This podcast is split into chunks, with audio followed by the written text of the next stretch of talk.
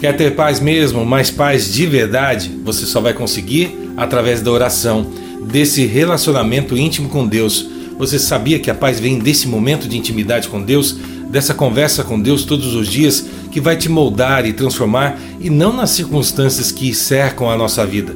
É isso que o apóstolo Paulo nos promete no capítulo 4 da sua carta aos Filipenses, que a paz de Deus, que supera todo o entendimento, esteja no coração de vocês. Isso não é só para a igreja de Filipos, é para mim e para você também. E não é algo que acontece da noite para o dia, é um caminho, é um processo. Falar com Deus, falar para Ele das nossas alegrias, das dúvidas, agradecer pelas coisas boas e pedir ajudas nas horas difíceis. Deus quer ouvir a sua voz. Deus sabe o que você sente e o que você tem é o agora, esse momento.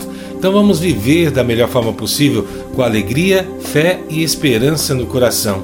Escreva aqui nos comentários o que você quer que Deus faça em sua oração hoje. Acompanhe nossos devocionais nas plataformas de música e envie essa mensagem para pelo menos 10 pessoas. Deus no meu dia a dia, a sua dose diária de esperança.